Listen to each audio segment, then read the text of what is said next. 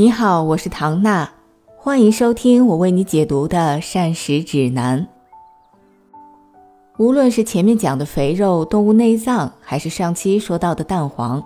胆固醇，现在已经是追求健康的我们绕不过去的话题。所以，我们本期专门就来聊一聊胆固醇对我们的饮食到底有多大的影响。要破解这个问题呢，首先就要科学的认识一下胆固醇。大家了解胆固醇可能最多的都是通过血脂检验报告，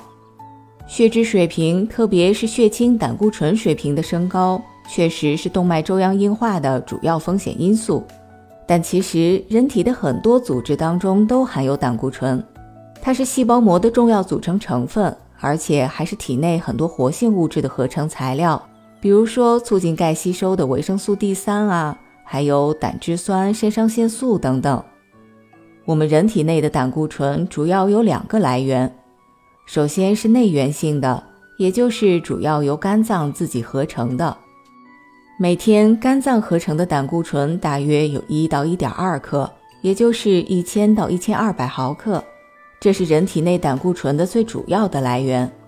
而外源性的，也就是通过食物摄取的量呢，如果是荤素搭配的平衡饮食的话。平均每天大约是三百到五百毫克，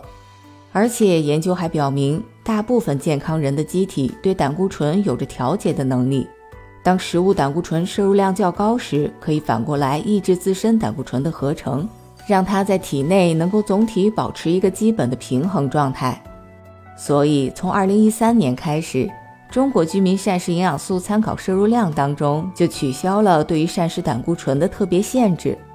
除了本身患有代谢性疾病的朋友们要遵医嘱、特殊注意之外，我们普通人实在无需一谈胆固醇就色变。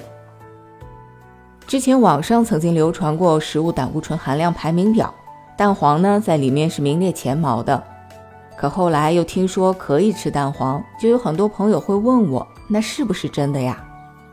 我想要告诉大家的是，确实存在食物胆固醇含量的排名表不假。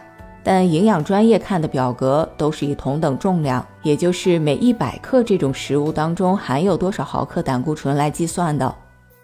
我们挑前几位来举例，猪、牛、羊的脑是最高的，每百克含胆固醇一次大约在两千五、两千四和两千毫克。接下来就是鹅蛋、鸭蛋和鸡蛋黄，一次大约在一千七、一千六和一千五百毫克。然后干的鱿鱼大约含八百七十毫克，各种完整的蛋类在六到七百毫克，海米、虾皮儿分别大约在五百和四百毫克，猪肾大约三百五十毫克，猪肝大约三百毫克。听到现在，我们是不是发现胆固醇的重灾区其实是动物脑？而且虽然每一百克蛋黄当中含有的胆固醇大约有一千五百毫克，排名确实不低。但这毕竟是每一百克，也就是要二两的纯蛋黄。可事实上，一般市面上的鸡蛋平均重量也只在五六十克一个而已。相对来说，吃一百克的脑花、猪肝或者鱿鱼那是容易多了。可是足足一百克的纯鸡蛋黄却很难。所以含量固然是一个重要的指标，我们更要看普通人在一般情况下一顿饭能吃多少。一个健康人一天吃一到两个鸡蛋，摄入的胆固醇大约在二百到四百毫克，对血清胆固醇水平带来的影响是很小的。而蛋黄中其他成分的营养效益会远高于此。至于肝肾等内脏食物当中含有丰富的脂溶性维生素、维生素 B 族，还有铁、锌、硒等矿物质，偶尔适量的吃一些，每个月最多两三次。也就可以很好的弥补平常饮食的不足了。让我们来总结一下关于膳食指南推荐四：适量吃鱼、禽、蛋、瘦肉。这四类动物性食物都是我们人体内蛋白质、维生素和矿物质的重要来源，但是因为同时也含有大量的脂肪，所以大家吃的时候要适量。相对于牲畜的肉，更推荐优先选择鱼类和禽类。但是也不能忽略动物肝血和红肉的补铁作用。当然了，伴侣动物猫狗和野生动物飞禽走兽根本不是大众讨论的膳食肉类，